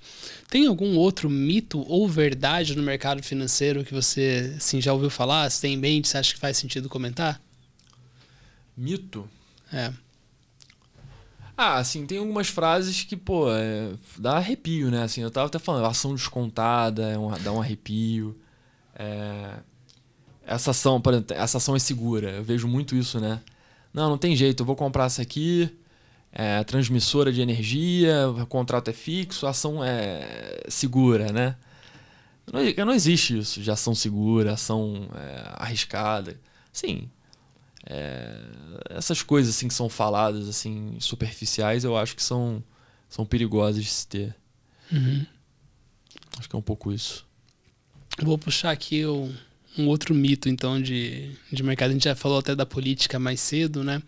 Mas vamos falar um pouquinho sobre timing de mercado. Acho que você já tem uma posição um pouquinho clara quanto a isso, mas tem pessoas que falam que não faz sentido você tentar fazer esse timing de mercado, que é aquela questão do dollar cost average, né? no caso para ativos dolarizados, uhum. mas isso traduzindo para o mercado brasileiro.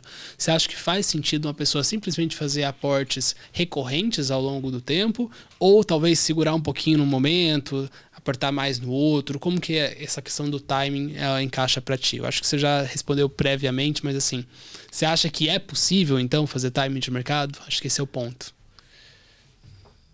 Tá, vou tentar responder assim. acho que a história e a estatística mostra que se você faz o dollar cost average, você deveria ir bem, né? Uhum. Porque você está comprando ali no, nos momentos de euforia, nos momentos de, né, de pânico. Então acho que se tem dado e a história mostra que isso funciona, quem vai ser eu para ir contra, né? Uhum. Mas, como a gente estava falando de preço, assim, cara, a única certeza que você tem no mercado é o preço que você está pagando, né? Então, você tentar... Acho que market time eu não diria que é possível, assim, é, é muito difícil dizer, né? Mas eu acho que, cara, assim, o preço que você paga para entrar numa ação é, é muito determinante no valor que você vai ter na, na no, no, seu investimento, sabe? E, e aí, quando você olha essas empresas que multiplicam por 10 e tudo mais, é, porque, assim, eu acho que você pegar um caso isolado para dizer que, que time não, não foi importante, não, quer, não, não sabe, não, não, não, funciona. Então, se pegar uma empresa que multiplicou por 100, fala, pô, podia ter comprado depois que ela deu 10 vezes, cara, tudo bem, né? Mas e aí? E aqueles momentos que são você tá fazendo ali, por exemplo, Ambev, que a gente falou, né? Pô, é um play ali de 30%, 40%. Então você acertar ali um pouco o preço que você tá pagando faz muita diferença, assim. Eu acho que é, acho que preço pago assim é, determina muito assim o, o seu retorno sobre o investimento. Imagino que dentro dessa linha você talvez faça rebalanceamento de carteira com frequência, né? Aquele cara, pô, subiu 20, 25%, deixa eu aliviar um pouquinho o peso dessa daqui, deixa eu colocar naquela outra ação que caiu 15, 20, mas que eu ainda gosto. É, isso assim, isso é muito mais a parte do gestor, né? Uhum. É, obviamente, a gente conversa durante o dia a dia, mas é muito mais o gestor que está ali e, e, o cara é muito mais experiente que eu, sabe o momento do mercado que a gente está vivendo. Então, pô, Henrique, o meu analista, o Henrique está muito confiante nessa ação, mas eu acho que ela já subiu muito para o curto prazo, vou dar uma, vou dar uma diminuída. Ou então eu chego para ele, pô, é, pô, eu estou muito confiante aqui, falei com a empresa, é, eu achei que seria, o lucro seria 100, mas eu agora estou mais otimista, acho que vai ser mais para 110.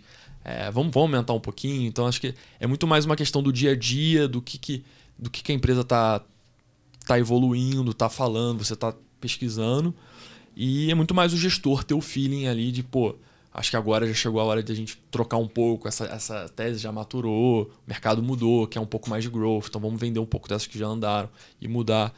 É, é um pouco disso, assim, e troca de informação, falar com o gestor, pô, tô vendo um negócio que o mercado não tá vendo, vamos aumentar, vamos diminuir, é um pouco disso, assim, a gente faz bastante. Sim. E acho que a última pergunta aqui, para a gente já caminhar para o encerramento, sobre a questão de vieses comportamentais. Né? Tem muita gente que fala disso ativamente, citando o Braga da Incor, por exemplo. Oi, Braga, se estiver vendo isso aqui, vem para o podcast. É, já fiz o convite, mas ele não me respondeu. Um, mas o ponto aqui é o seguinte: vocês hoje na Forpus têm alguma forma de lidar com isso? Vocês se preocupam com isso? Tem algum viés que vocês uh, acham mais perigoso, algo nessa linha? É, essa é uma pergunta boa, assim. Eu acho que. É, e conversa um pouco, a gente estava falando de aumentar, diminuir a posição, né? É, cara, acho que assim, a gente é muito observador do que o mercado está nos dizendo, assim. É, a gente. Diria que assim, a gente tem muita humildade de, de de assim, cara, a gente, a gente montou uma tese, a gente acha que aquilo ali deveria andar de uma forma. E não tá, não tá performando do jeito que a gente gostaria ou que a gente achou que deveria performar, a gente dá um passo atrás. Né? Então, dificilmente eu acho que você vai ver a gente. É, montou a posição a 10 reais. Tá? A ação estava a 10 reais. Caiu para 9. Não, a gente pode comprar mais, tá? Mas dificilmente você vai ver a gente fazendo isso by the deep, the deep, the deep. Isso é uma coisa que a gente, assim, não diria que nunca faz. Óbvio que tem algumas teses que o mercado, por algum motivo, está batendo e você realmente acredita que pô, vai performar bem, você faz. Mas a gente é muito atento, porque na cabeça assim do, do velho investor, né? Quanto mais, quanto mais cai, teoricamente, maior sua margem de segurança, né? Cara, a gente não pensa muito assim lá, tá? Então acho que também muda um pouco a forma que como a gente investe. É, se a gente comprou a 10 e a gente acha que vale 16, a gente gostaria de ver o negócio convergir pro 16 e não pro, pro 7, pro 8. Então a gente, a, a gente. E acho que isso é um negócio muito legal também de falar, que você perguntou, pô, o que, que você falaria para 5 anos atrás, né? Assim, tem um negócio no mercado que é muito importante, que é assim, que é uma frase que eu, que eu li aqui em inglês, né? Let your winners run, né? Deixa seus vencedores correr. Então é muito engraçado que assim, tem algumas teses que eu falo, putz, essa empresa tá ficando cara. Preço, já chegou meio que no preço que acho que vale a pena vender. E aí tem um gestor que é mais experiente, fala, fica tranquilo, calma, tá dando certo. Porque para que ser afoito, entendeu? Você acha que comprou a 10, acha que vale 15, bateu no 15, vendeu imediatamente? Não calma, a empresa pode mostrar outras coisas, o mercado vai colocando no preço. Então, sendo calmo, assim, em, deixar os seus vencedores correr. Porque eu acho que, que esse é um negócio exponencial. Empresas criam coisas que você, quando você fez a análise inicialmente, nem, você nem imaginava. Então, é um pouco disso, de deixar os seus ganhos. Eu acho que até o Peter Lynch falou isso, né? Se, sei, falou, o Warren Buffett ligou para ele essa, essa história, né? De você ficar cortando as flores e regando as ervas daninhas, né? Então, assim, cara, você deveria. Se o negócio está florescendo, deixa aí, deixa aí, né? E, e para de tentar focar naquilo que está dando errado. Então, assim, a gente é muito. A gente gosta, inclusive, de aumentar posições que estão indo na nossa direção. Tá? Então, assim, a gente montou a 10, foi para 12, coisa que o Velo Investor venderia um pouco, a gente não, a gente gosta até de comprar um pouco mais. Porque senão é que o mercado está vendo o que, a gente, o que a gente pensou inicialmente.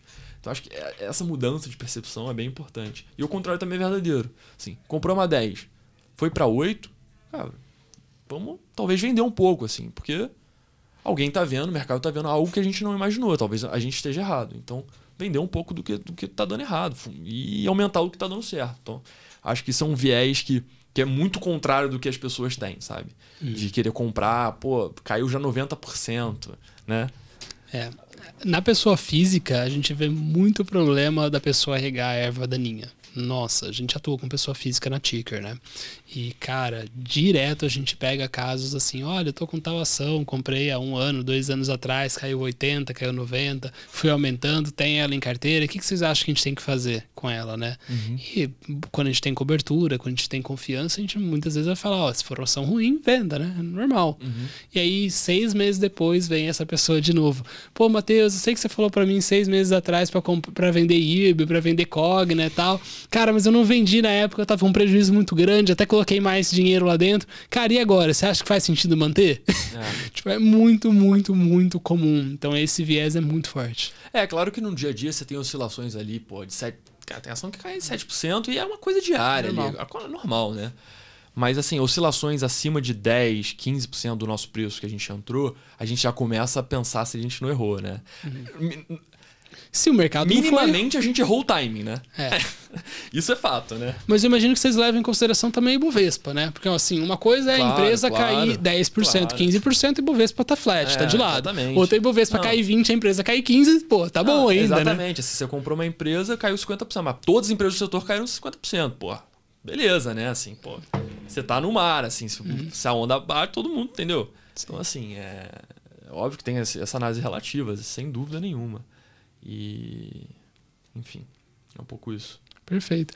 Cara, eu acho que para a gente caminhar para o encerramento aqui, não sei se tem algum tipo de conclusão final ou não, se tiver, fica à vontade para falar. Mas, como você é frequente em rede social, posta conteúdos excelentes, só para você passar para o pessoal que estiver assistindo aqui, qual é o seu arroba no Twitter, arroba no Instagram, se tiver algum outro canal para as pessoas te acharem também online. Boa, legal. No, no Twitter é Henrique, underline IX, é A-I-E-X. Então estamos lá é, falando do fundo, do que a gente está pensando, é, de algumas teses e tudo mais.